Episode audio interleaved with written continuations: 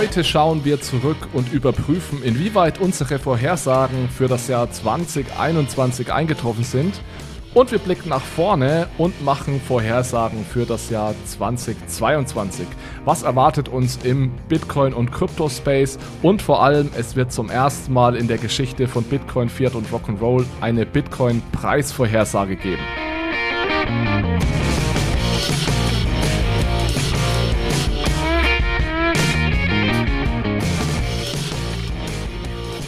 Hallo zusammen und herzlich willkommen zu einer neuen Episode von Bitcoin, Fiat und Rock'n'Roll. Heute die erste Episode des Jahres 2022. Wir machen heute eine kleine Jahresrückblick, Jahresausblicks-Episode und sind dabei zu viert. Es ist Michael hier, es ist Jonas hier und es ist Manuel hier.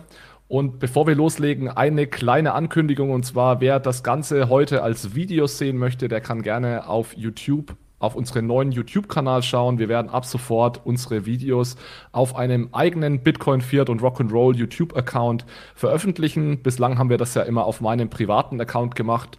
Das wird auch noch ein paar Wochen so weitergehen. Da findet ihr alle Episoden auch noch auf dem Account von mir, also Alexander Bechtel. Aber wenn es geht, so schnell wie möglich auf den neuen Bitcoin, Fiat und Rock'n'Roll YouTube-Account wechseln. Da bekommt ihr dann ab sofort alle Videos und Podcast-Aufzeichnungen zum Anhören.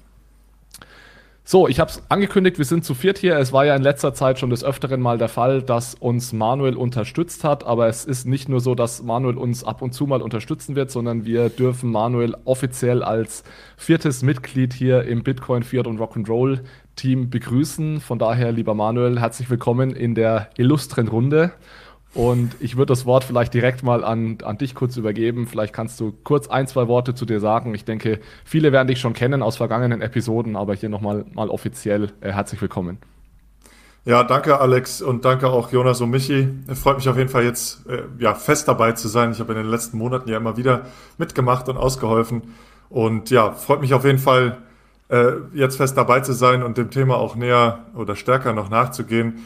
Kurz zu mir, ich äh, war jetzt in der Beratung tätig. Ich habe jetzt zum neuen Jahr sogar auch wieder einen äh, Jobwechsel ähm, vor mir und beschäftige mich jetzt schon seit ja, rund 2015 sehr, sehr intensiv mit dem Geldsystem und äh, der, dem, dem, zukünftigen potenziellen Wechseln äh, im Bereich des Geldsystems. Und ähm, ja, dadurch, dass es hier natürlich auch eine große Rolle spielt, freut es mich sehr. Sehr cool. Also herzlich willkommen, Manuel, im Team. Was wir heute machen wollen, ich habe es kurz angekündigt, ist ein Rückblick und ein Ausblick. Und wir werden das so machen, dass wir euch kurz einen internen Rückblick geben, was hier innerhalb des Podcasts im letzten Jahr passiert ist und dann auch einen internen Ausblick, was wir planen so für das kommende Jahr. Und genauso wollen wir das dann auch mit den, ich sag's mal, ich sag's mal, externen Dingen machen. Das heißt, was ist draußen im Crypto-Space passiert? Äh, was ist im letzten Jahr passiert? Was haben wir vor allem vor einem Jahr vorhergesagt? Weil eine sehr ähnliche Episode haben wir vor einem Jahr aufgenommen und haben damals äh, ganz steile Thesen, wobei so steil waren die gar nicht, wenn wir ehrlich sind, aber wir haben Thesen in den Raum geworfen und äh, die werden wir heute mal überprüfen, inwieweit die eingetroffen sind und stellen dann natürlich auch neue Thesen für das äh, neue Jahr auf. Ja, lass uns vielleicht ganz kurz mal äh, zurückblicken, was hier innerhalb des Podcasts passiert ist im letzten Jahr. Wir haben ja Anfang des Jahres eine zusammen, also Anfang des letzten Jahres 2021 eine Zusammenarbeit mit Payment and Banking gestartet. Ja, eine Art Medienpartnerschaft nenne ich es jetzt mal. Also ihr findet jedes Mal zu jeder Episode einen kleinen Teaser bei Payment and Banking, einen kleinen Text, der zusammenfasst, worum es in der Episode geht. Wir schreiben auch regelmäßig Artikel für Payment and Banking und ganz wichtig unser monatlicher Newsartikel, in dem wir alle Links äh, über unsere News-Episoden ähm, zusammenfassen. Das findet ihr auch bei Payment and Banking. Wir haben mit Payment and Banking die CryptX gemeinsam organisiert aber ich denke, was auch wichtig ist, einfach nochmal zu sagen, obwohl wir die Kolleginnen und Kollegen von Payment and Banking sehr mögen, wir sind kein Payment and Banking Podcast, weil ich das auch oft höre, dass wir irgendwie der neue Payment and Banking Podcast sind. Wir sind schon immer noch Bitcoin, Fiat und Rock'n'Roll und äh, wir haben hier noch unseren eigenen Podcast-Feed und unseren eigenen Podcast. Und ja, es ist, denke ich, eine Win-Win-Situation, gemeinsam mit Payment äh, and Banking da äh, ja, unsere beiden Marken weiter nach, nach vorne zu bringen. Das vielleicht kurz zu der Zusammenarbeit. Jetzt äh, die Episoden, die wir letztes Jahr aufgenommen haben und ich war überrascht. Es waren insgesamt tatsächlich 81 Episoden. Ich weiß nicht, äh, ob ihr das erwartet habt. Ähm, kam mir irgendwie sehr viel vor, aber es waren tatsächlich 81 Episoden, die wir aufgenommen haben. 53 davon die Five-Minute Fridays oder, oder Crypto Fridays, wie, sie, wie wir sie ja auch nennen, äh, die jeden Freitag erscheinen und der Rest 28 waren dann längere Episoden. Ähm, 28, das ist mehr als alle zwei Wochen und Manu, du erinnerst dich vielleicht, wir haben ja im Februar was, glaube ich, einmal eine, eine kurze Reihe zum digitalen Euro gemacht, wo wir mal vier Tage hintereinander jeden Tag einen, einen Podcast zum digitalen Euro äh, herausgebracht haben. Deswegen genau. sind äh, das insgesamt dann 81 Episoden geworden. Die meistgehörten Episoden, die Top 3, es ist die Episode 112. Am 12.09. kam die und zwar Bitcoin Lightning mit äh, René Picard und, äh, Picard und Stefan Richter. Also es ist wie immer so, dass die Bitcoin-Episoden am besten laufen und das ist tatsächlich jetzt schon seit fast Beginn des Podcasts so, dass äh, immer wenn Bitcoin im Titel steht, haben wir so 10, 20 Prozent mehr Zuhörer. Äh, auch der, die, zweit, die am zweithäufigsten gehörte Episode war äh, eine im weitesten Sinne zum Thema Bitcoin mit dem Blogtrainer, mit dem Roman Rea, haben wir über die Zukunft von Bitcoin, CBDC und Anonymität gesprochen. Und die dritt äh, Episode war eine, die ich glaube ich allein aufgenommen habe, und zwar zur tokenisierten Wirtschaft. So bezahlen wir in Zukunft. Und da habe ich äh, Manuel auch äh, die altbekannte Story zu Digitalization und Digitization nochmal in einem Podcast zusammengefasst. Also was ändert sich, wenn wir jetzt mit digitalisiertem Geld, mit Digitized Money bezahlen in Zukunft? Ist die Episode 118, wer da nochmal reinhören möchte.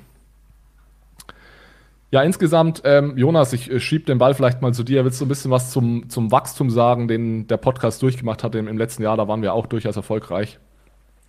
Genau, also neben der wirklich hohen Anzahl an äh, Episoden ist da wirklich einiges passiert. Also ich muss sagen, wir waren sehr häufig auch in den Top 100 Business Podcasts, vor allem bei Apple vertreten, was uns, denke ich, alle extrem gefreut hat. Wir hatten dann auch ein paar Wochen, wo wir teilweise dann in der Schweiz oder Österreich auch wirklich mal in den Top 20 waren oder dann zum Beispiel, wir erinnern uns vielleicht in Weißrussland mal eine Woche irgendwie ähm, recht weit oben. Vermutlich haben hier einige wenige mal alle Episoden runtergeladen.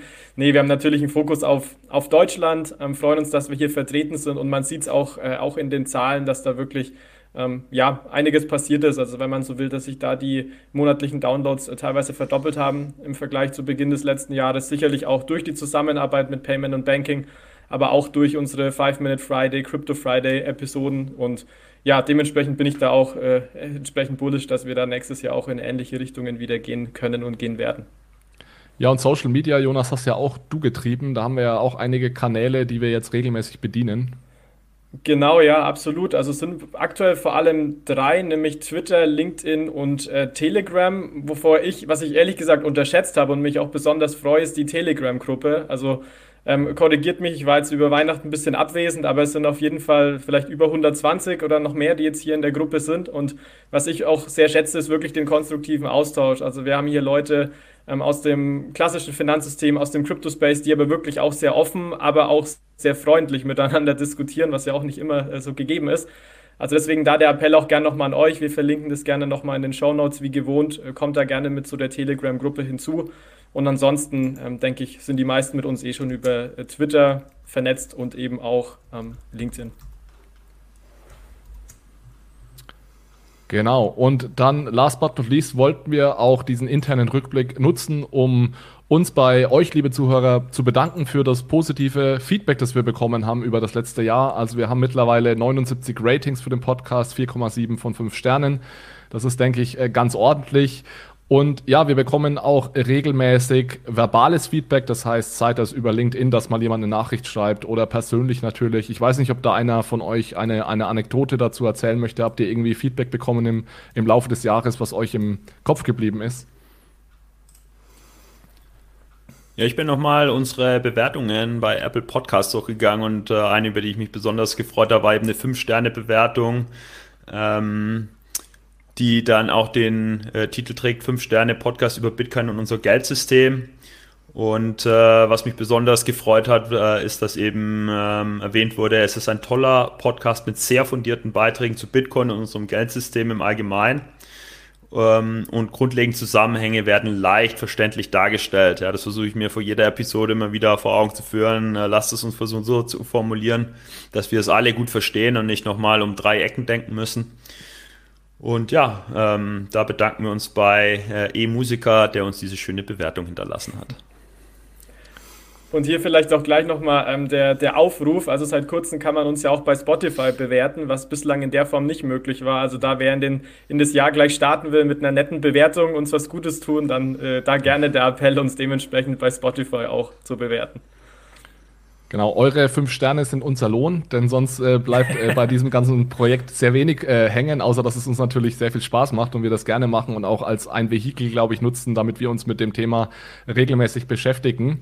Und wir wollen das natürlich auch in Zukunft machen, deswegen lasst uns doch mal zum Ausblick gehen. Was planen wir für das Jahr 2022?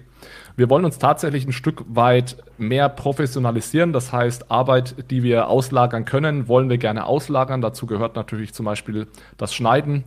Ähm, wir wollen dafür Sponsoren suchen. Das heißt, das kostet alles Geld. Ja, gerade wenn wir jetzt auch die sowas wie die Videopostproduktion auslagern. Deswegen werden wir in Zukunft vermutlich auch auf einige Sponsoren zugehen. Bis jetzt hatten wir ja sehr wenig Sponsoren, weil wir eigentlich das meiste abgelehnt haben, beziehungsweise nur die angenommen haben, die auch auf uns zugekommen sind. Aber da wollen wir etwas proaktiver werden. Und ja, je mehr Geld wir dann äh, einnehmen, desto mehr können wir dann auch wieder für den Podcast ausgeben. Das heißt, äh, es wird jetzt äh, erstmal wieder ein neues Logo geben. Das sieht sehr ähnlich aus wie das alte, aber trotzdem ein neues Logo. Und ja, mit mehr Geld kann man dann natürlich Dinge machen, wie auch mal ein extra Cover, äh, besseres Equipment äh, und so weiter und so fort. Ansonsten bleibt eigentlich von der Art der Formate, die wir haben, erstmal alles beim Alten. Wir haben alle 14 Tage die längere Episode. Das sind einmal im Monat ist es eine News-Episode und ansonsten dann eben Interviews ähm, und so weiter. Einen kleinen Ausblick, den wir geben können, ist, glaube ich, ähm, äh, auf die Gäste. Ja, also da kommen wir gleich dazu. Das zweite Format, das wir weiterhin haben werden, sind die Freitagsepisoden. Wir haben die bis jetzt meistens Five-Minute Fridays genannt, obwohl es äh, eigentlich nie fünf Minuten waren. Deswegen haben wir uns jetzt dazu entschlossen, das Ganze etwas aufzuweichen. Haben wir die letzten Wochen ja schon ge gemacht und nennen das ab jetzt einfach Crypto Friday und sagen, es gibt jetzt jeden Freitag eine Episode zwischen drei und 30 Minuten, irgendwo dazwischen.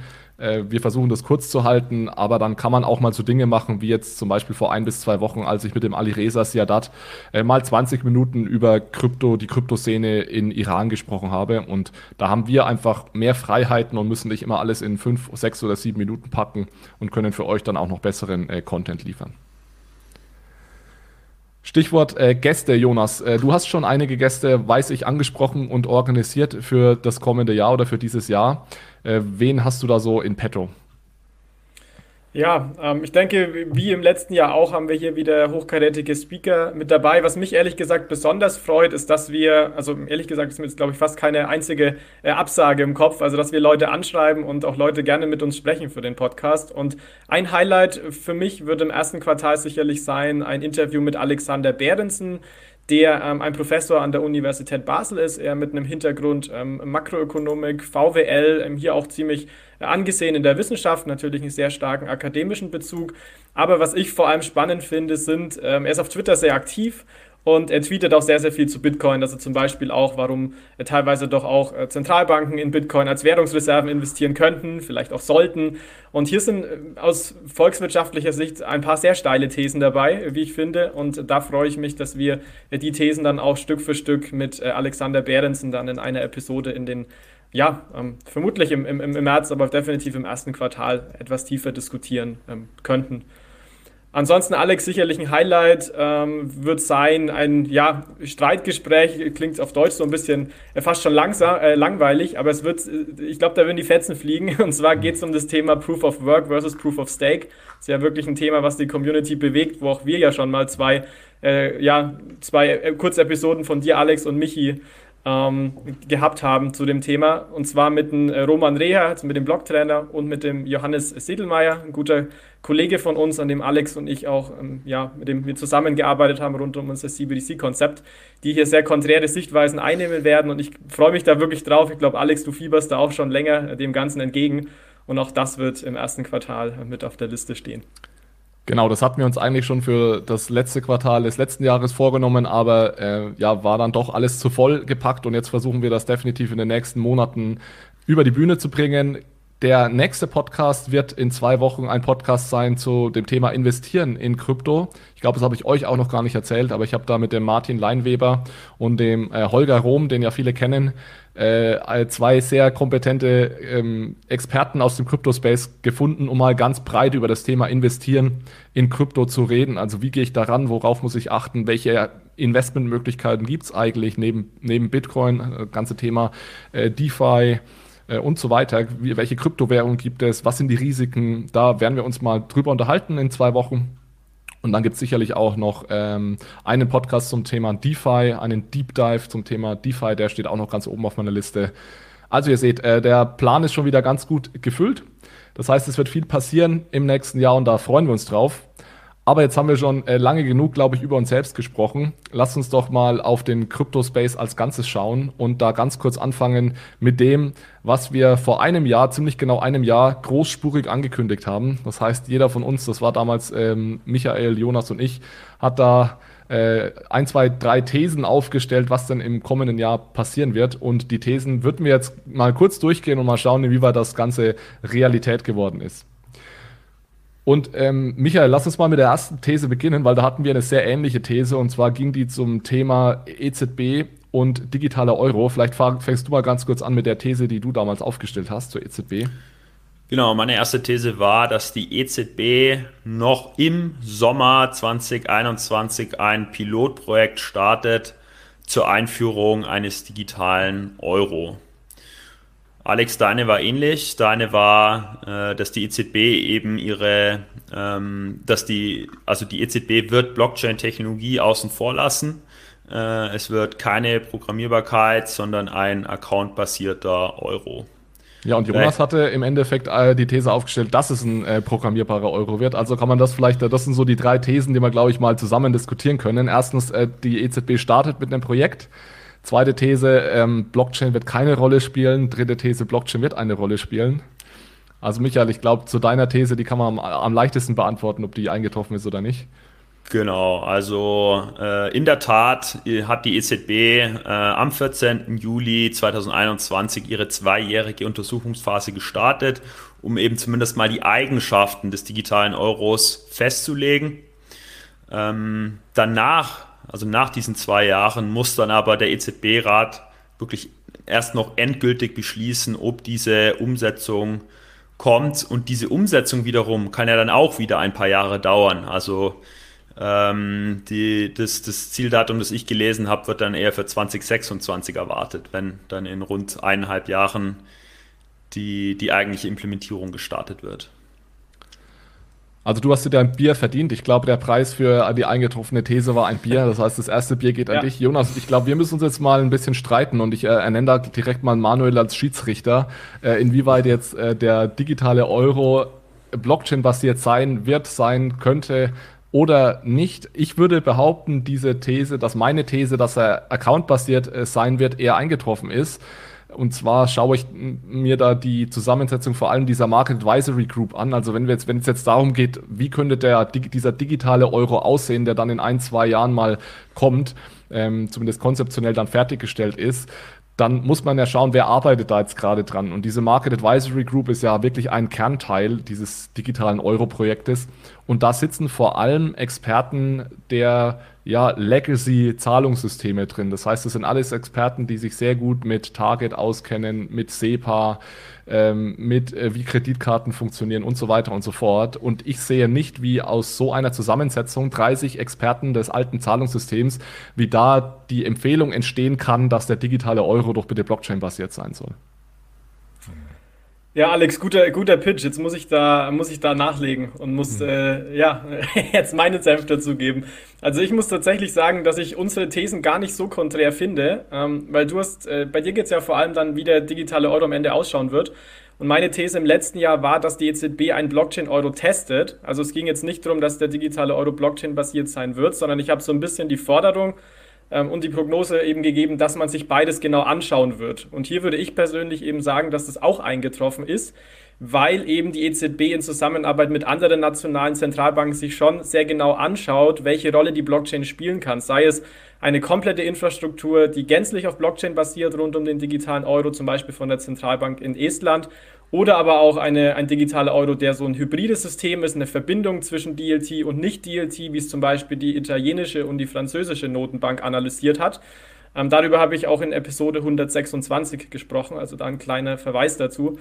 Also deswegen ähm, finde ich, wird das getestet. Das ist auch meiner Meinung nach, ähm, ja, wird beides jetzt im Design berücksichtigt werden. Und deswegen würde ich sagen, Alex, meiner Meinung nach, Manuel Schiedsrichter, sagt gerne, ob es stimmt, ist meine These, würde ich sagen, auch eingetroffen. Ich würde aber auch, äh, Alex, es wie du sehen und sagen, dass eigentlich deine These auch äh, so ausschaut, als würde es in die Richtung gehen. Also ich widerspreche dir da tatsächlich gar nicht, was das finale Design vermutlich angeht.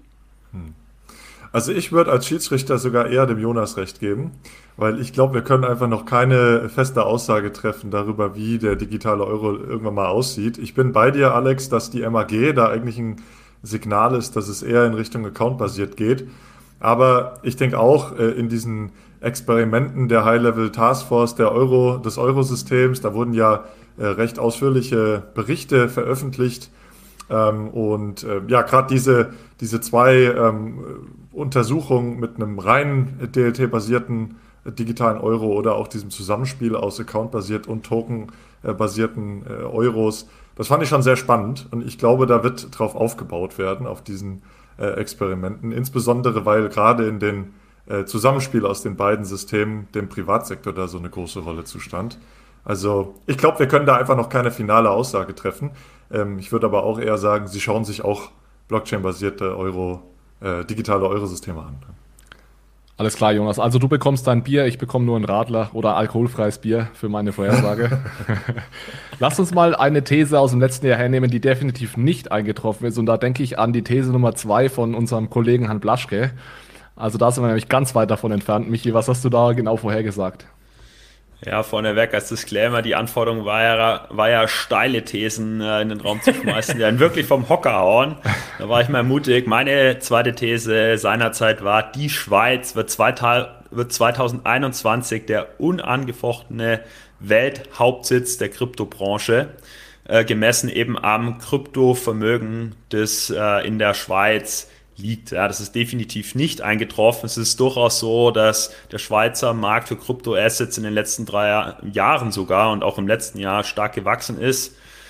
Ähm, es, es, zeigt sich zum Beispiel am Volumen, welches in, in so direkten, äh, in indirekten Anlagevehikel investiert ist, aber man kann jetzt auf keinen Fall sagen, dass 95 Prozent oder mehr ähm, aller äh, Kryptovermögenswerte auf Wallets in der Schweiz liegen. Ja, da ich ein Tick zu bullisch.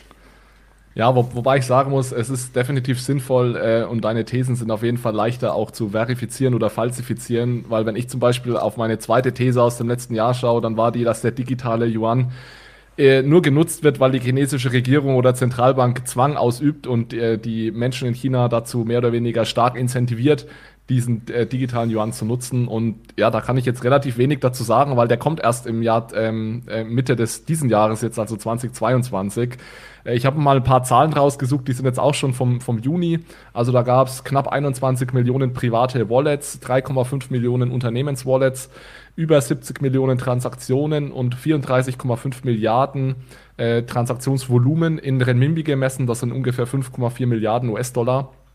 Also es ist definitiv so, dass dieser digitale Yuan genutzt wird in China. Die große Frage ist natürlich, warum wird er genutzt und ist es wirklich, weil die Menschen dort oder die Unternehmen dort plötzlich merken, oh, das ist ein super innovatives Zahlungsmittel, das mir unglaublich viele Vorteile bringt. Oder ist es wirklich so, dass sie dieses Geld, ja, bei den meisten war es ja so meines Verständnisses nach, dass sie das Geld geschenkt bekommen haben und gesagt haben, ihr müsst es jetzt innerhalb von zwei Wochen ausgeben und da, oder ansonsten verfällt das dann. Äh, und dann wundert es mich natürlich nicht, dass man dann auch Transaktionsvolumen mit hinbekommt. Also ich kann da leider äh, ähnlich wie bei meiner ersten These wieder nicht, nichts dazu sagen, ob das jetzt wirklich eingetroffen ist oder nicht. Ich bleibe aber bei dieser These und glaube, dass das auch in diesem Jahr so sein wird, dass äh, diese, dieser Yuan nur genutzt wird, weil irgendwie sehr starke Incentivierungen von der chinesischen Zentralbank oder der Regierung da implementiert werden. Ja, und Incentivierung äh, ist ja auch noch eine, eine, sehr positive Formulierung. Also das, das kann, äh, das ist ja eine große Bandbreite, das kann Nudging sein, ja, dass man halt auf neu eröffneten Wallets äh, Kleinstbeträge hinterlegt, äh, die es dann interessant machen. Das kann aber halt auch einfach äh, eine Pflicht sein, äh, dass jeder Bürger diese CBDC verwendet, ja.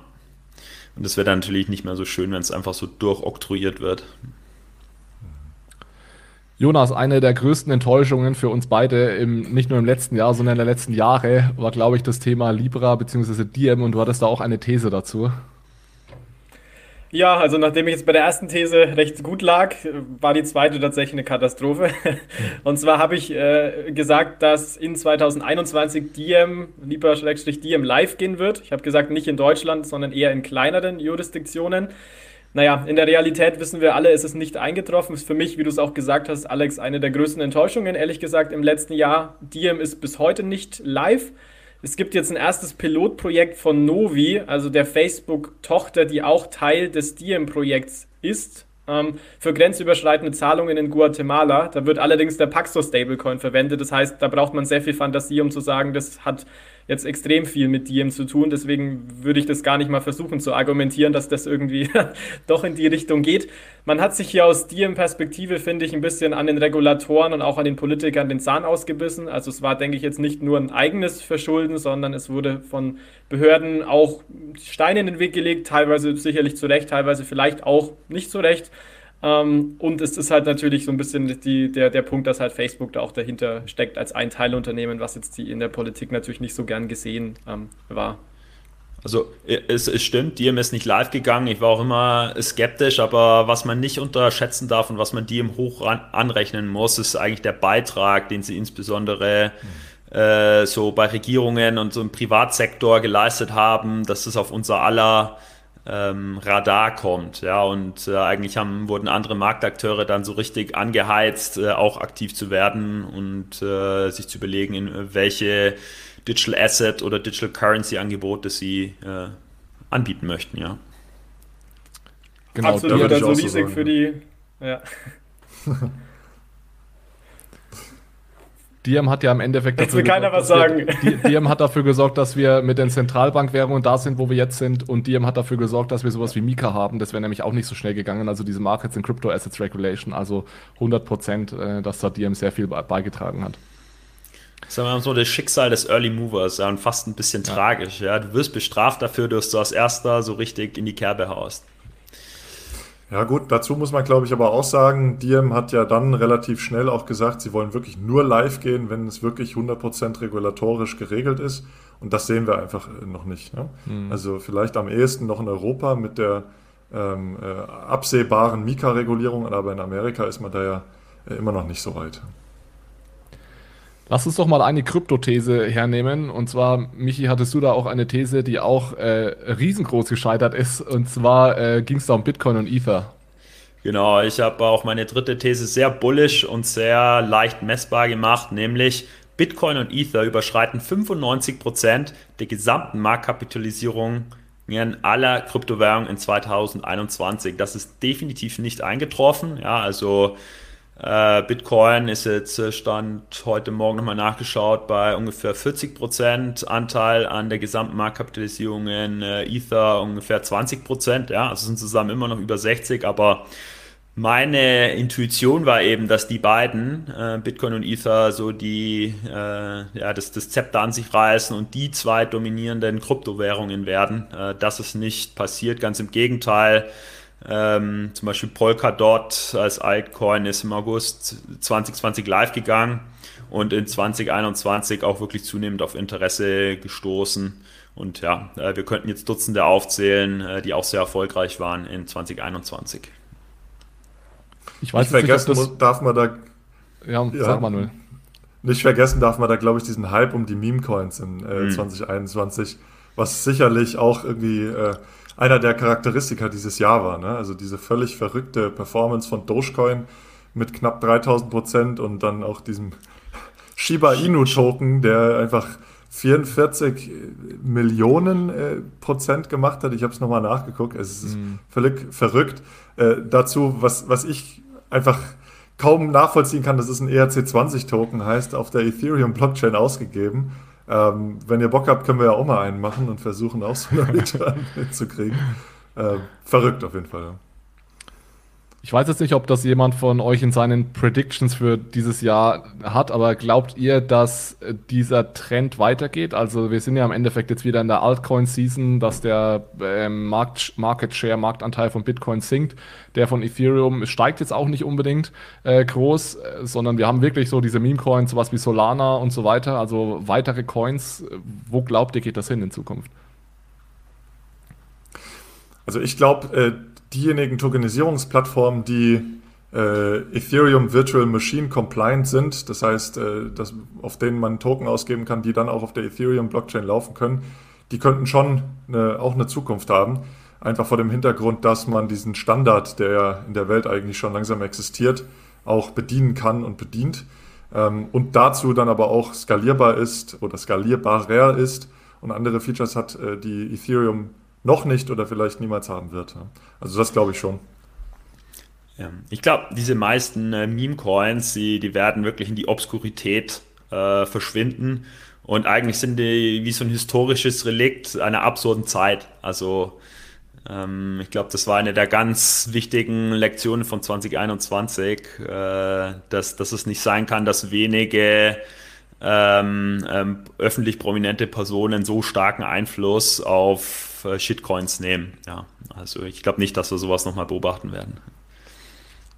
Also ich denke, denke auch bei den Smart Contracting äh, ähm, Coins, dass da noch sehr viel Musik drin ist. Und ich finde auch, man schwer sagen kann, wer jetzt gewinnt in Anführungszeichen, ähm, na, weil die sind doch irgendwie recht ähnlich. Der eine kann das besser, der andere kann das besser.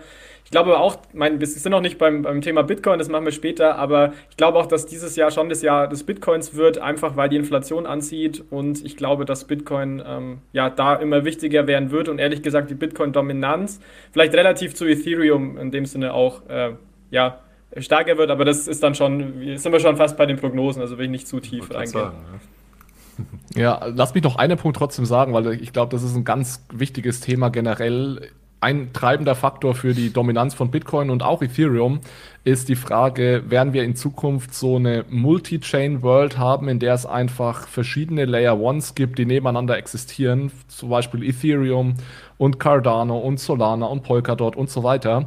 Oder wird es eher in die Richtung L2 gehen, also Layer 2, und wir schaffen die Skalierbarkeit über CK Rollups, ähm, Optimistic Rollups und so weiter, dass wir tatsächlich den Großteil dieses ganzen DeFi und NFT-Ökosystems einfach über Ethereum abwickeln können. Also, du hast recht, Jonas, wir sind jetzt schon ein bisschen in den Predictions, aber ich glaube, das passt ganz gut jetzt zu dieser These hier. Das ist für mich eine ganz spannende, offene Frage für das nächste Jahr. Haben wir, gewinnen die Layer Ones und haben wir ganz viele Layer Ones und sind in so einer Multi-Chain-World oder schafft es, schaffen wir es ein, zwei wichtige Layer Ones einfach so zu skalieren über Layer Twos dann, ähm, dass wir dann trotzdem fast alles auf Ethereum bauen am Ende? Ja. Okay, die letzten Thesen, Jonas, ich glaube, da können wir auch unsere Thesen fast gemeinsam äh, diskutieren und ich hoffe, ich habe dann jetzt keine vergessen, weil wir hatten eine These, da ging es ein Stück weit darum, inwieweit kommt es zu einer Adoption von Krypto und Bitcoin im, im, in der, in der, äh, im Unternehmenssektor oder der Finanzindustrie, beziehungsweise inwieweit nähert sich der Krypto- und Finanzsektor an. Ich mache mal ganz kurz meine These und zwar war meine These, dass sich der Finanzsektor und der Crypto-Space annähern. Das heißt, äh, ich habe vorher gesagt, dass sich verschiedene Crypto-Player eine Banklizenz holen und dass gleichzeitig Banken immer mehr Crypto-Services, äh, wie zum Beispiel den Handel und die Verwahrung von Kryptowährungen, äh, anbieten. Ich würde sagen, diese These ist nicht eingetroffen, zumindest noch nicht und auch nicht in der Art und Weise, wie ich das äh, erwartet hätte. Aber Manuel, da würde mich mal deine Meinung auch dazu interessieren. Also ich sehe es ähnlich. Ähm, ich glaube, die Zeit ist noch nicht gekommen äh, in, im vergangenen Jahr. Vielleicht kommt sie im diesem Jahr. Ähm, mal schauen, was unsere Prognosen später auch noch ausmachen. Ähm, aber ich würde dir zustimmen. Also es gibt ja einige Banken, die jetzt vorgeprescht sind. Äh, wir haben in der letzten News-Episode ja auch über die Sparkassenfinanzgruppe gesprochen, die hier ein, äh, möglicherweise einen Service ausbauen möchte. Ähm, aber bisher haben wir da noch keine äh, riesigen Schritte gesehen. Ja? Und ähm, bis auf äh, die Ankündigung, dass Circle also der Herausgeber von dem USDC Stablecoin, eine Vollreservebank werden möchte und auch entsprechend schon einen Antrag gestellt hat, war mir jetzt auch gar nicht klar, welche anderen Krypto-Player hier noch eine Banklizenz beantragt haben. Kraken hat es bereits im äh, Jahr 2020 gemacht. Und ähm, ja, also daher würde ich dir zustimmen, das ist äh, eigentlich noch nicht eingetroffen. Das war auch ein Punkt, der mich ein Stück weit überrascht hat. Also ich würde sagen, die eine Hälfte meiner These, dass Banken auf den Crypto-Space zugehen, das wird kommen, das dauert einfach noch ein bisschen, das ist noch nicht eingetroffen. Aber dass die Crypto-Player auf den Banken-Space oder Finanzspace zugehen und sich versuchen, Banklizenz zu holen, da bin ich mir gar nicht sicher, ob das überhaupt äh, kommen wird. Also ich habe mich da jetzt auch mit ein, zwei größeren Börsen unterhalten, die haben gar, gar keine Ambitionen, eine Banklizenz zu beantragen und arbeiten dann lieber für die Geldseite, also wenn Überweisungen getätigt werden müssen mit Banken zusammen. Also da habe ich mich, glaube ich, komplett, das habe ich komplett überschätzt. Ähm, ich glaube, dass tatsächlich die Krypto-Player gerade im Krypto-Space noch so viel gutes, einfaches Geld verdienen können, dass sie ähm, da gar keine Ambitionen haben, sich jetzt um sowas wie eine Banklizenz zu bemühen. Jonas, deine These, die war zumindest ein Stück weit ähnlich. Genau, ein bisschen anderer Fokus. Und zwar habe ich damals letztes Jahr gesagt, die deutsche Industrie investiert in Bitcoin als Reservewährung. Ich habe es aber dann etwas abgeschwächt äh, auf der Tonspur und habe praktisch gesagt, dass ich nicht erwarte, dass ein DAX-Konzern in, äh, DAX in Bitcoin investiert, sondern dass es eher so äh, kleinere deutsche Mittel, Mittelständler sind. Eigentlich so ein bisschen, wie es eigentlich MicroStrategy am Anfang mal war, ehrlich gesagt, bevor sie in Bitcoin investiert haben. Ähm, also da braucht man, würde ich sagen, am ehesten wieder einen, äh, einen neutralen äh, Referee, weil ähm, ich habe mal geguckt, also es gibt ja diese Seite Bitcoin Treasuries, wo man sieht, äh, welche Unternehmen in Bitcoin investieren. Verlinke mir auch gerne nochmal in den Show Notes. Und Fakt ist ja schon, dass größere Unternehmen wie Tesla jetzt zum Beispiel ähm, mehr als 40.000 Bitcoins besitzen. Also es gibt jetzt Unternehmen, die da natürlich rein sind. Ich habe mal geguckt, wie es mit deutschen Unternehmen ausschaut und da sind zwei dabei. Einmal, also in diesem Listing, einmal die Bitcoin Group SI, die hat 4000 Bitcoins, was ich jetzt schon nicht äh, ja, so wenig finde. Und dann noch die Advanced Bit äh, Bitcoin Technologies mit 250 Bitcoin. Also deswegen, ja, ähm, ich habe da ein bisschen mehr erwartet, noch einen größeren Player. Aber ich meine, auf, auf dem Papier wären es zwei. Aber äh, ja, sagt gern, was ihr davon haltet. Also du hast ja hier in unser Skript eingetragen, ist es eingetroffen oder nicht? Fragezeichen, Fragezeichen. Also ich weiß nicht, wie man das hinbiegen soll, dass diese Vorhersage eingetroffen ist, dass die deutsche Industrie in irgendeiner Art und Weise Bitcoin jetzt als Reservewährung adoptiert hat. Das sind jetzt zwei, zwei Fintechs, äh, die auch noch irgendwie Bitcoin im Namen haben. Also da wundert es mich nicht, dass die Bitcoins halten, aber ansonsten glaube ich, ist das äh, in der deutschen Industrie noch sehr, sehr dünn gesät. Zumindest habe ich da keine Informationen, dass da irgendwelche Konzerne schon Bitcoin halten. Mir gefällt aber, dass Jonas eine richtig steile These gemacht hat. Also Anforderungen voll erfüllt. Sehr gut. Aber trotzdem nur ein Bier verdient, aber immerhin.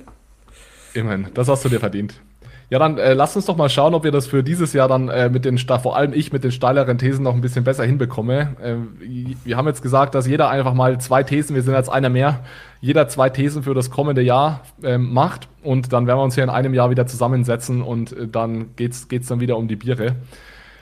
Wie wollen wir anfangen? Manuel, möchtest du vielleicht mal mit deiner ersten These fürs nächste Jahr anfangen? Mache ich gern. Ähm, also, das wäre eine These, die ich vielleicht letztes Jahr auch schon aufgestellt hätte, wäre ich dabei gewesen. Aber ich glaube da weiter dran und hoffe äh, vor allem auch, dass das wirklich eintreffen wird. Und zwar, dass ähm, ja, Fiat-Geld on-Chain sozusagen in äh, Real Economy Use Cases letztlich ähm, äh, genutzt werden. Ja? Also wirklich in der realen Ökonomie ähm, dass da in der Industrie beispielsweise programmierbare Zahlungen ähm, eingesetzt werden. Und meine Prognose ist hier, dass es da wirklich mindestens zehn äh, internationale Projekte geben wird. Ähm, also entweder die bestehenden Plattformen innerhalb einer Bank zu nutzen, zum Beispiel von JP Morgan oder von Stablecoins oder Triggerlösungen, äh, die die DLT mit dem bestehenden Zahlungsverkehr verbinden. Und ja, da haben wir 2021 schon ein paar wenige Beispiele gehabt. Also Novi, Jonas, du hast schon erwähnt, äh, Commerzbank hatte da was gemacht mit der Evonik und der BASF und jetzt kürzlich auch Siemens mit JP Morgan. Ähm, aber ja, sehr wenig meines Erachtens und ich gehe davon aus, 2022 wird es da wirklich einige Projekte geben. Das ist wirklich eine spannende Frage, ja, was da passieren wird. Ich glaube nämlich auch, dass es ein ganz großes Potenzial hat. Ich bin immer noch ein bisschen skeptisch, was die Anwendungsfälle im Bereich, ich nenne es jetzt mal Realwirtschaft anbelangt, also wirklich so Unternehmen wie Siemens und so weiter. Ich sehe definitiv diese Anwendung im Bereich der Kapitalmärkte. Also JP Morgan hat ja auch mit Goldman Sachs da äh, Repos äh, schon automatisiert und mit tokenisiertem Geld wickeln sie die ab. Ähm, ja, diese, diese Anwendungsfälle wie bei Commerzbank, Evonik und BASF, da kann ich mir auch vorstellen, dass es da einige Pilotprojekte gibt. Ich glaube aber nicht, dass wir 2022 da schon in irgendeiner Art und Weise den Durchbruch sehen und so wirklich äh, Real-Life-Anwendungen äh, sehen, dass da komplette Produktionsprozesse äh, dann über einen digitalen programmierbaren Euro abgewickelt werden. Ja. Ähm, Manuel, möchtest du gleich mit deiner zweiten These weitermachen? Dann gehen wir doch einfach Person per, äh, äh, je, nach jeder Person durch. Mach du Nummer zwei. Klar, gerne. Ja, also nochmal zuerst zur, zur, zur, letzten These. Ich bin sehr gespannt. Ähm, ja. Freut mich, dass du hier eine konträre Meinung hast. Ja.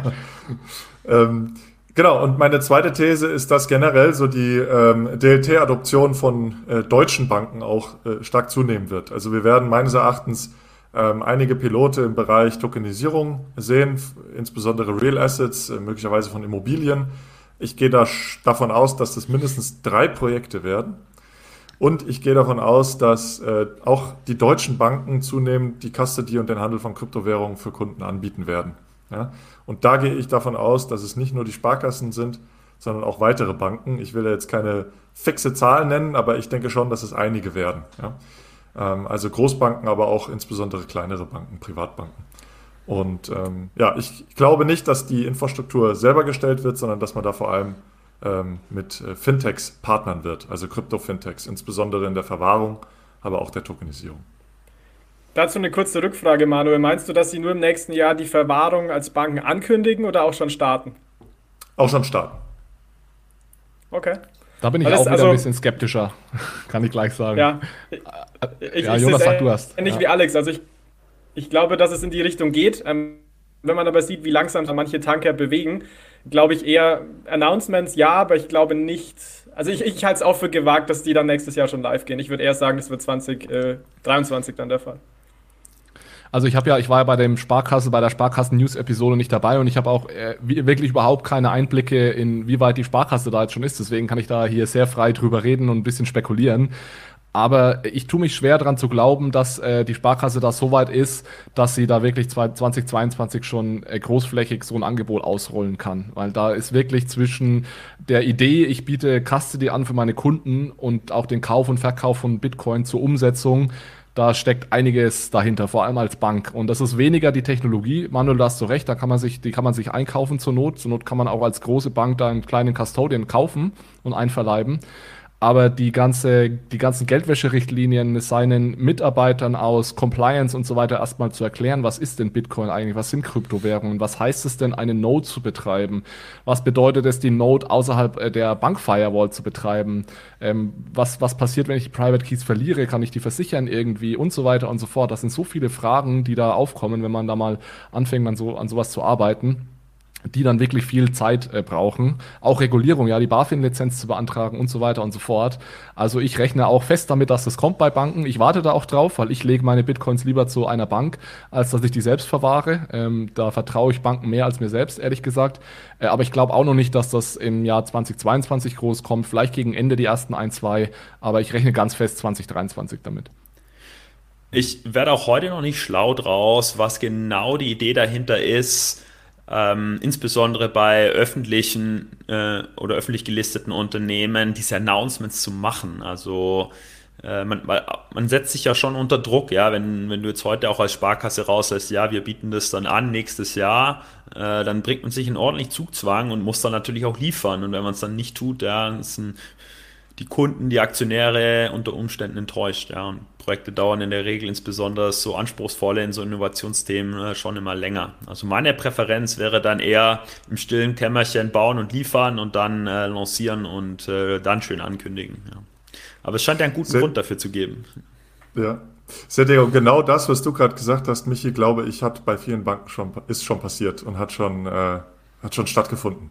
Und das, daher glaube ich, dass äh, doch im kommenden Jahr da schon ein paar Projekte gelauncht werden. Und zwar dann angekündigt und dann auch gelauncht werden, weil diese Vorarbeit doch schon äh, zum Teil vorangeschritten ist.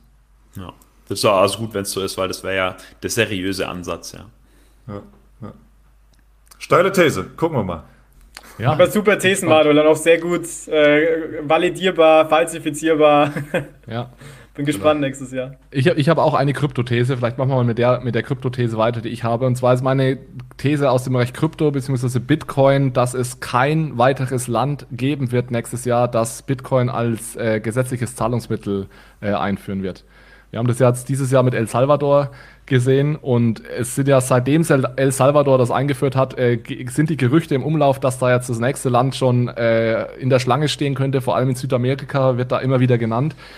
Ich glaube nicht, dass es äh, 2022 soweit sein wird. Vor allem deswegen, weil diese Stimmen, die man da teilweise aus den Ländern hört, tatsächlich vor allem aus Südamerika, das sind oft eher lokale ähm, Politiker, auch Politiker im Parlament natürlich, die dieses Thema hochwerfen. Aber ich sehe da aktuell noch nicht auf breiter Front irgendwie Unterstützung für sowas. Und ich bin auch der Meinung, dass 99 Prozent aller anderen Länder, äh, auch in Südamerika, da erst durch eine ordentliche parlamentarische Debatte gehen müssten, bevor sie sowas als gesetzliches Zahlungsmittel einführen könnten. Und da ist El Salvador tatsächlich äh, ein Spezialfall gewesen, dass das so schnell ging. Deswegen kann ich mir gut vorstellen, dass es Diskussionen geben wird, aber ich glaube nicht, dass es äh, schon passieren wird in 2022. Ja, ich stimme zu. Die These alle. ja, Manuel, mach du gerne erst. Ich, ich würde zustimmen, insbesondere auch, weil ich glaube, dass man ja jetzt ein Experiment gestartet hat, das man auch sehr, sehr gut bewerten kann. Und wenn aber diese Bewertung noch aussteht, was meines Erachtens bisher der Fall ist, weil ich wüsste jetzt nicht, warum man äh, als Land aufgrund der Erfahrung, die El Salvador ähm, gemacht hat, Bitcoin einführen sollte. Wenn im Jahr 22 jetzt äh, da ganz viel Positives hervorkommt, ja, zum Beispiel eine wahnsinnige finanzielle Inklusion und äh, starkes GDP-Wachstum oder sonst was, äh, dann hätte man Gründe. Aber dann wird es weiterhin dauern, weil da muss man das erstmal durchs Parlament jagen und so weiter. Also hm. ich denke auch, es braucht erstmal die, die Begründung dafür, dass man das machen sollte. Ähm, und dann wird es äh, noch dauern. Ja, man tut sich halt jetzt als Politiker auch schwer, es zu rechtfertigen, weil ähm, in El Salvador hatte man halt noch den Vorteil, man kann es als erstes machen, es hat einen riesen Innovationseffekt. Wenn man jetzt der zweite ist, tut man sich halt schwer, so richtig das So What zu beantworten. So, ja, was haben wir denn als Volkswirtschaft jetzt genau davon? In El Salvador ist es ja auch nicht so ganz klar und deswegen hüten sich jetzt, glaube ich, die, die, das zweite und das dritte Land da zügig zu agieren. Also ich würde jetzt nicht direkt widersprechen, aber ich würde sagen, wir bekommen Ende nächsten Jahres ein Land, was es ankündigt und was es 2023 äh, dann einführt. Da habe ich mit mehr Widerspruch von dir äh, gerechnet, Jonas. Du bist ganz schön handsam. Ich habe auch gerade lange überlegt, ehrlich gesagt. ja, ja. Nee, der Widerspruch kommt dann später bei deinen anderen Thesen, Alex. Okay, ich habe ich hab noch eine zweite, ich habe noch eine zweite These, die, die ist auch äh, relativ steil, glaube ich. Und zwar erwarte ich für 2022 einen NFT-Winter. Ich glaube, dass die NFT-Preise sinken werden und ich glaube auch, dass das Handelsvolumen weiter sinken wird und dass wir 2022 nicht an das NFT-Handelsvolumen von 2021 herankommen werden dass viele dieser Nonsensprojekte, die werden verschwinden. Und ich hoffe tatsächlich, es ist nicht nur eine Vorhersage, ich hoffe das auch, dass es etwas ruhiger wird um NFTs und dass die Projekte, die jetzt gestartet sind, kurz mal innehalten und Zeit haben nachzudenken, was ist irgendwie sinnvoll an dieser ganzen Technologie und was ist einfach nur Hype und dass dann die sinnvollen Projekte vorangetrieben werden. Das haben wir im Bitcoin Space gehabt, äh, eigentlich mit jeder, mit jedem Cycle, dass es dann mal ein, zwei Jahre ein, zwei Jahre ruhig wurde und äh, gute Dinge gebaut wurden. Und genau das hoffe ich jetzt äh, auch, dass das äh, dieses Jahr im NFT-Bereich passiert. Jetzt hätte ich dir doch mehr widersprechen sollen, Alex, bei dem Bitcoin-These, weil da, da kann ich dir ehrlich gesagt auch nicht so, äh, nicht so widersprechen. Also ich sehe es tatsächlich ähnlich. Das war ein verrücktes Jahr für NFTs. Wir haben da ja auch in dem Podcast oft drüber geredet. Ich glaube auch ein sehr großes Potenzial für NFTs. Aber wenn wir uns den ganzen äh, typischen Hype-Cycle, den man kennt, anschaut, denke ich auch, ist nächstes Jahr erstmal so ein, Tag, so ein Jahr, wo es, oder dieses Jahr, 2022 äh, ein Jahr, wo es erstmal nach unten geht und sich dann die produktiven Entwicklungen, äh, ja, oder produktiven Anwendungen, Projekte dann rauskristallisieren. Also ich bin, gehe da ziemlich d'accord mit äh, seiner These. Im Gartner Hype-Cycle wäre es dann das Teil der Tränen, ja. Die Preise stürzen ins Bodenlose und die, es wird dann erstmal klar, dass es vielleicht so viele substanzielle Use Cases doch nicht gibt. Hm. Ja, auch als Parallele, Alex, du hattest ja auch schon parallel angesprochen, die, äh, ich würde die ICO-Phase äh, auf jeden Fall auch nochmal sehen, 2017, 2018. Ähm, da haben wir es ja ähnlich gesehen. Ne? Also wahnsinnige Fundraisings und kaum Projekte haben sich irgendwie durchgesetzt, ein paar wenige, klar. Ähm, und äh, ich denke auch, vielleicht wird, wird dieses Beeple Kunstwerk weiterhin seinen Preis halten können, weil es einfach auch eine riesige Datei ist mit wahnsinnig viel äh, Kunst auch wirklich drin. Aber wenn ich da an andere Projekte denke, äh, bin ich da auch eher bei dir, dass ich glaube, da werden die Preise eher wieder zusammenschnurren. Ja. Jonas, wollen wir mal zu deinen zwei Thesen weitergehen? Ich bin gespannt. Bin ich mal gespannt, was ihr sagt. Ja, ich habe zwei Thesen dabei, eine zu Stablecoins und eine zu CBDCs. Also die zu Stablecoins dockt so ein bisschen an dem an, was Manuel gesagt hat. Also ich glaube, dass dieses Thema Fiat on-Chain immer wichtiger werden wird. Und ähm, bisschen konkreter glaube ich, nächstes Jahr wird das Jahr, in dem USDC USDT als wichtigsten Stablecoin ablösen wird. Also ich glaube, dass äh, Tether aktuell, also wenn man sich auf die Marktkapitalisierung bezieht, knapp 80 Milliarden US-Dollar USDC die Hälfte mit 42. Also ich glaube, dass es hier so ein Flippening gibt, also dass USDC ähm, Tether einholt. Beim Handelsvolumen, glaube ich, wird noch eine Differenz bleiben. Da hat Tether aktuell 50 Milliarden US-Dollar pro Tag und USDC 3. Ich glaube, das ist nicht aufzuholen in dem Jahr. Ähm, aber ich denke, der Trend geht auch hier, die Differenz wird kleiner und der Hauptgrund, um das vielleicht kurz zu teasern, ist für mich dieses Thema Risiko. Manuel hat vorhin ja schon drüber geredet, wie in dem Podcast auch. USDC hat einfach hinsichtlich Assets ein deutlich geringeres Risiko, hat auch verstanden, man muss in die Richtung gehen, will vielleicht langfristig sogar Zugang zu einem Zentralbankgeld, zu einer 100% ähm, gedeckten Stablecoin mit Zentralbankgeld, was meiner Meinung nach ein Gamechanger wäre und deswegen glaube ich, ist das genau die richtige Vision und auch Mission, mit der USDC hier unterwegs ist.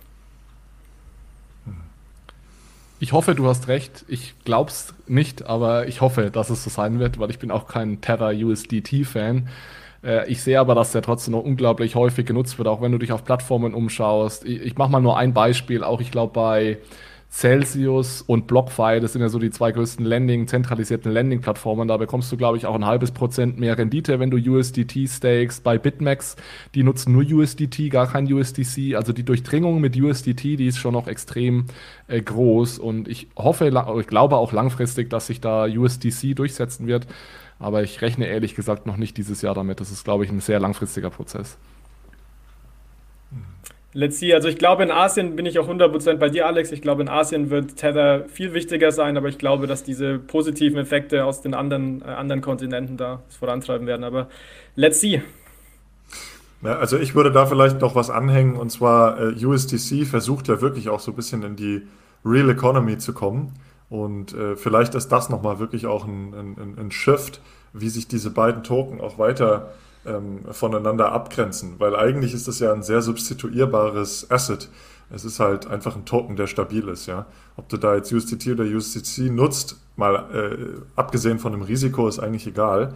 Aber wenn äh, USDC sich wirklich irgendwie in Real-World Use Cases durchsetzt äh, und das durch die Decke geht, gepaart mit meiner äh, These, äh, dann könnte man ja wirklich sowas sehen, ja.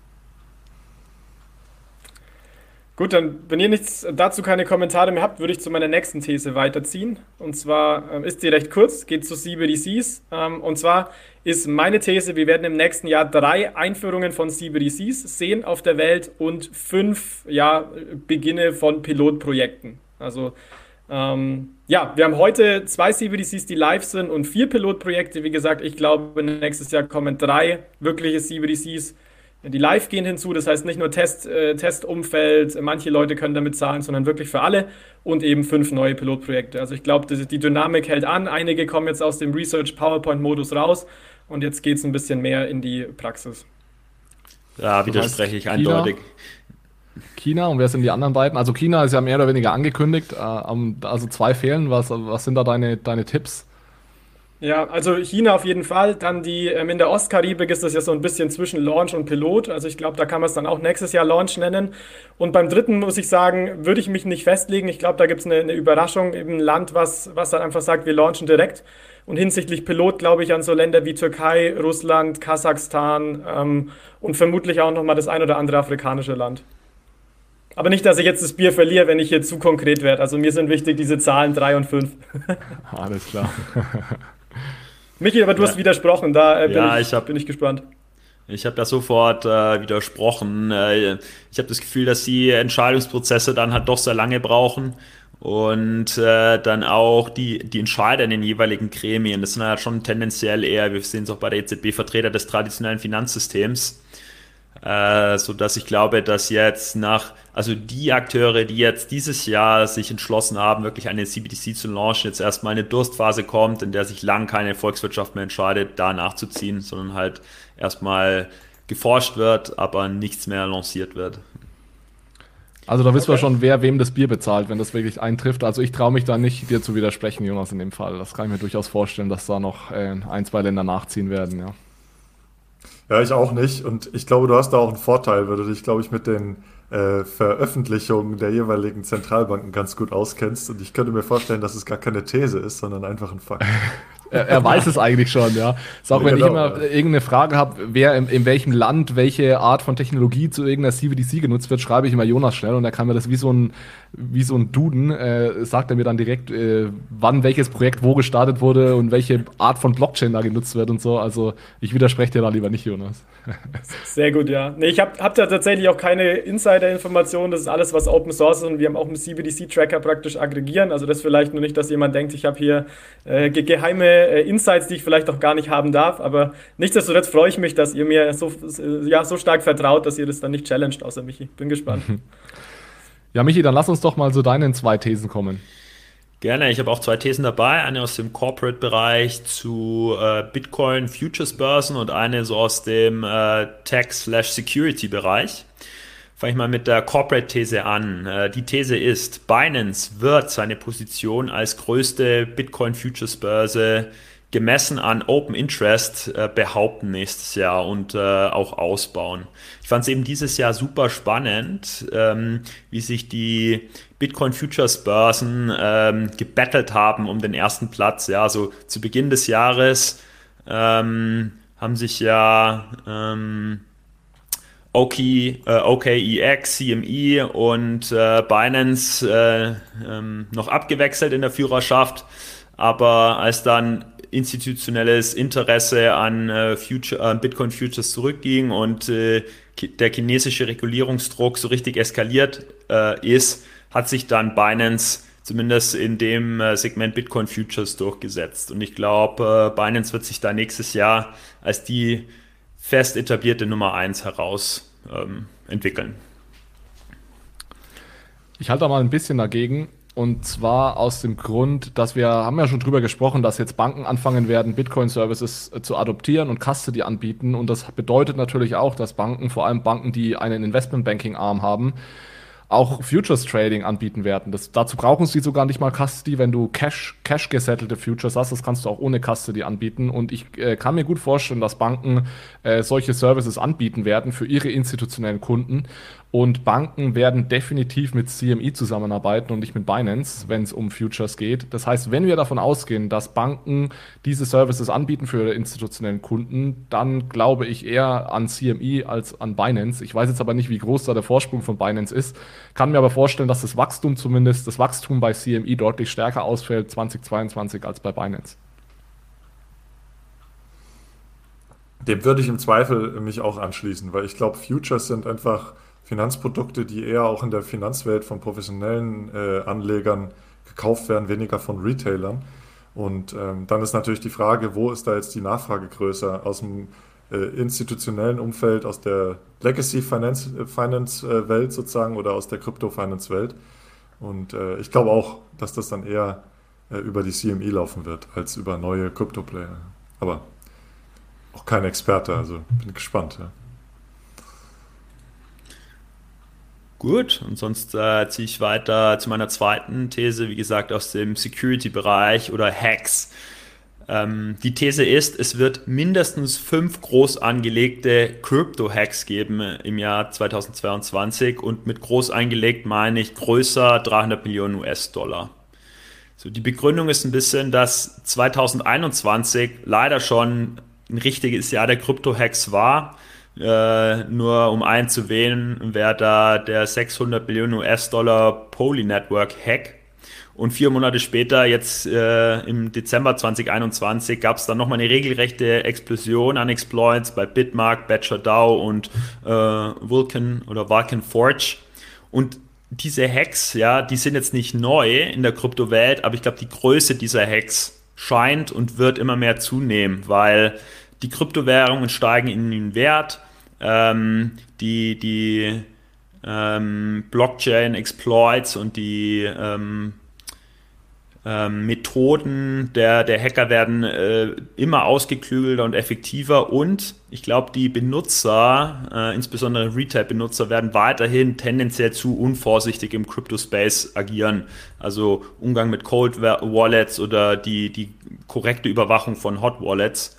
Genau, sodass wir dann äh, im nächsten Jahr vermutlich bei fünf solchen groß angelegten Krypto-Hacks landen werden. Das ist ein Stück weit passt es zu meiner, und ich habe kurz überlegt, auch eine These in die Richtung mit reinzunehmen. Allerdings hätte ich äh, genau andersrum argumentiert. Ich glaube nämlich, dass der ganze DeFi-Sektor erwachsener werden wird. Wir hatten jetzt eigentlich im Jahr 2021 ist es sehr ruhig geworden um DeFi vergleichsweise. Das wurde so ein Stück weit verdrängt von dem NFT-Thema. Und ich erwarte eigentlich, dass es im nächsten Jahr eher wieder umgedreht wird und dass der, ich glaube, der DeFi-Sektor ist jetzt äh, langsam erwachsen geworden und wird immer noch erwachsener. Ich will nicht widersprechen, dass es zu vielen Hacks kommen wird weiterhin und es ist total verrückt, wie viel Geld da verloren gegangen ist dieses Jahr und gestohlen wurde. Ich glaube aber tendenziell, dass es eher abnehmen wird äh, und nicht zunehmen wird in Zukunft, dass diese Hacks eher, eher weniger werden. Aber es ist immer noch zu viel, das ist definitiv. Es ist immer noch der wilde Westen, das ist, denke ich, klar. Die Frage ist halt, ob die Hacker auch erwachsener werden. Ja, also ob die jetzt die, die Low-Hanging Fruits äh, mal aufgegriffen haben bei den Hacks und ob die jetzt so richtig aufrüsten, um äh, jetzt, wo die Honeypots am Wachsen sind und mhm. äh, der Space Mainstream wird und richtig Geld da drin liegt, ob die nicht dann auch mal richtig angreifen. Gut. Und mich, und Michi, bei dir geht es aber hauptsächlich um, äh, ja, im Endeffekt Smart Contracts Anwendungen, oder? Und, und oder Smart Contracts Blockchain. Also du gehst jetzt nicht von Bitcoin aus, oder?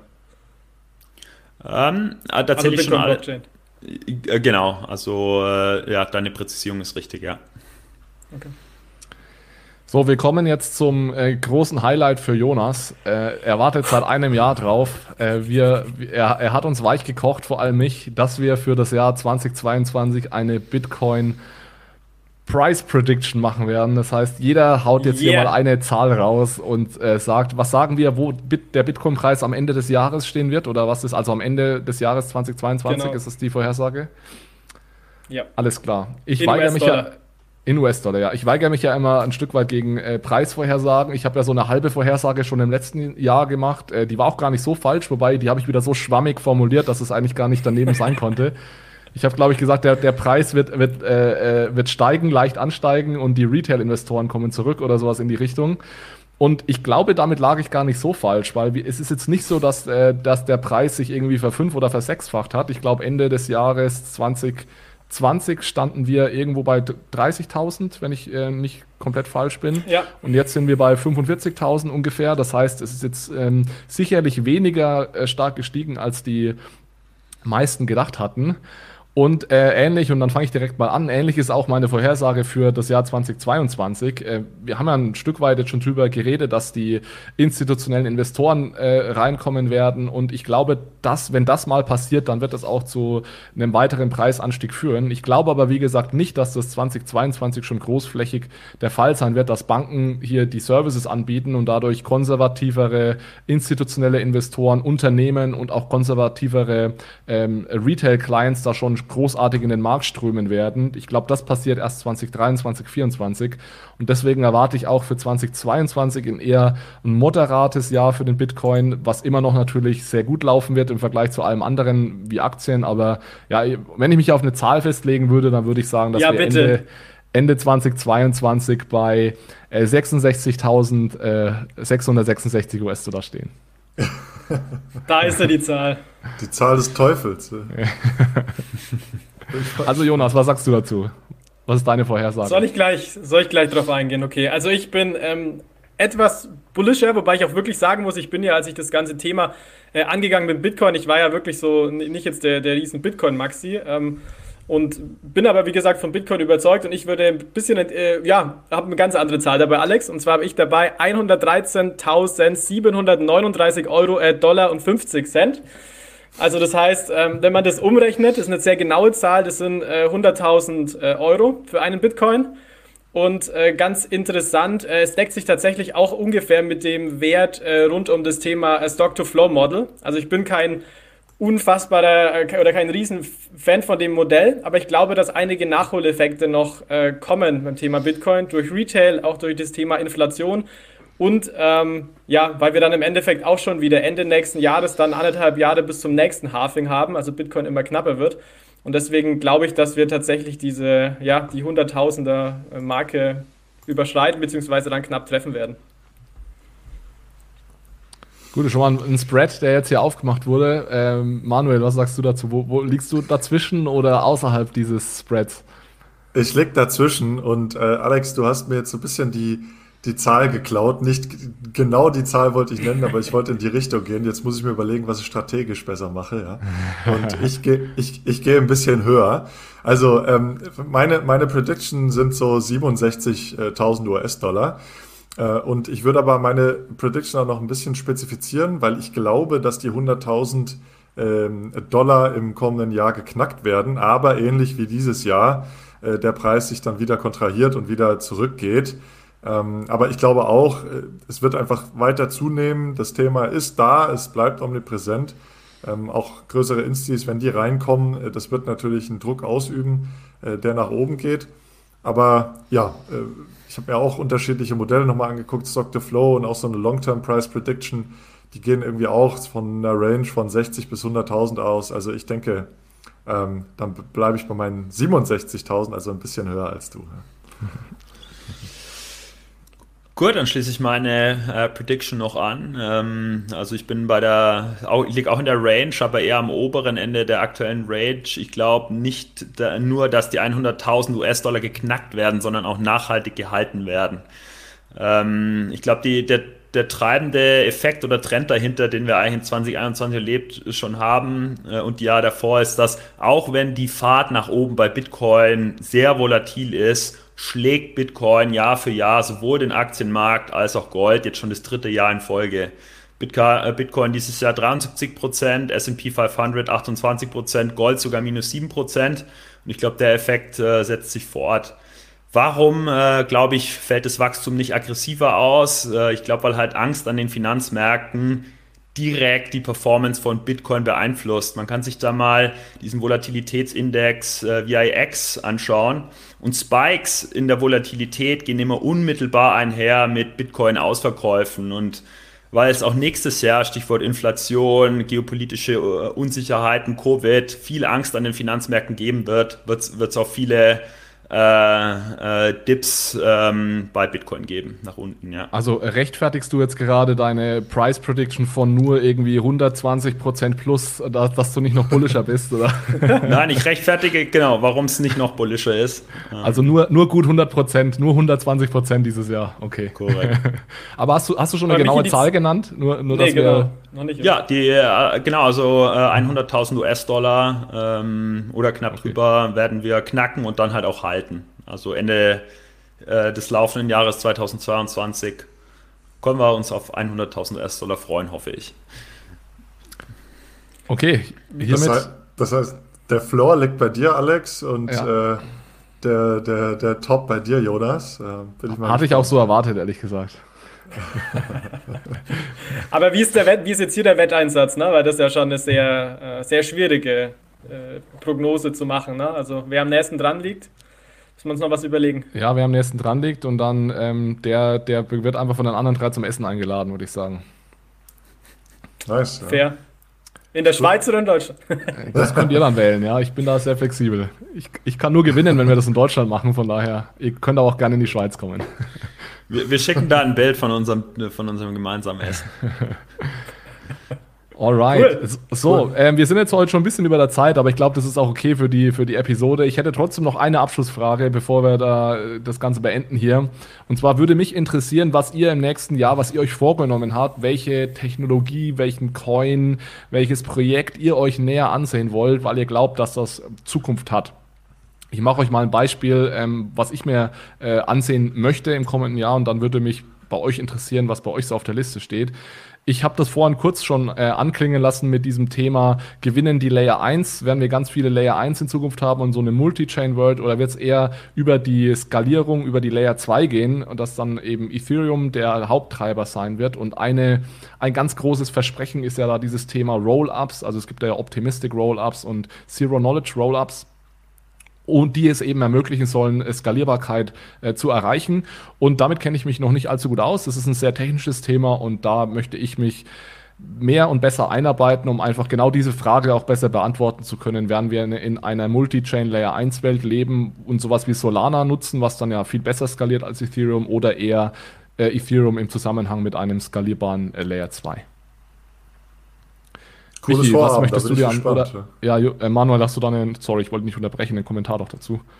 Nee, nur, nur kurz, äh, cooles Vorhaben, ich bin da gespannt. Äh, da wirst du bestimmt ja auch was erzählen. Ne? Können wir dann noch eine, eine Kurz, Kurzpräsentation dazu machen, ja. Wobei wir haben ja, Jonas, wir haben ja mit dem Johannes Sedelmeier jemanden, der sich da sehr, sehr, sehr gut auskennt. Also vielleicht können wir sogar mit ihm mal eine Episode machen, wo er uns mal durch, diese, durch dieses Thema durchführt. Michi, was ist da, was sind deine Vorhaben für 2022? Genau, also äh, ich bin äh, ganz angetan äh, von ähm, der ja, äh, Plattform für Sammlerstücke Timeless. Äh, Alex und ich hatten das Vergnügen, den, deren Gründer auf der Cryptex kennenzulernen und mich überzeugt einfach der der Blockchain-Use-Case äh, in tokenisierte Collectibles zu investieren total. das ist ein Spare, also ich hätte schon immer gerne in ja, Collectibles investiert, aber die überschreiten, überschreiten halt häufig so das ja, ähm, die, die, die Kaufkraft, aber wenn die natürlich fraktionalisiert und tokenisiert sind, dann kann man sich da auch mit kleineren Beträgen schon beteiligen. Und da werde ich mich bei Timeless auf jeden Fall mal umschauen und vielleicht ein paar coole Sneaker oder in ein paar teure Uhren äh, äh, fraktional investieren, ja. Manu, du kennst den CEO, glaube ich, auch, oder? Äh, den Jan. Genau, ja. Also auch ein spannendes äh, Projekt auf jeden Fall. Ich hatte auch das Vergnügen, auf der CryptX äh, mit ihm mal zu sprechen. Ähm, auf jeden Fall spannend, ja. Wir haben uns das auch schon mal angeschaut vor ein paar Monaten.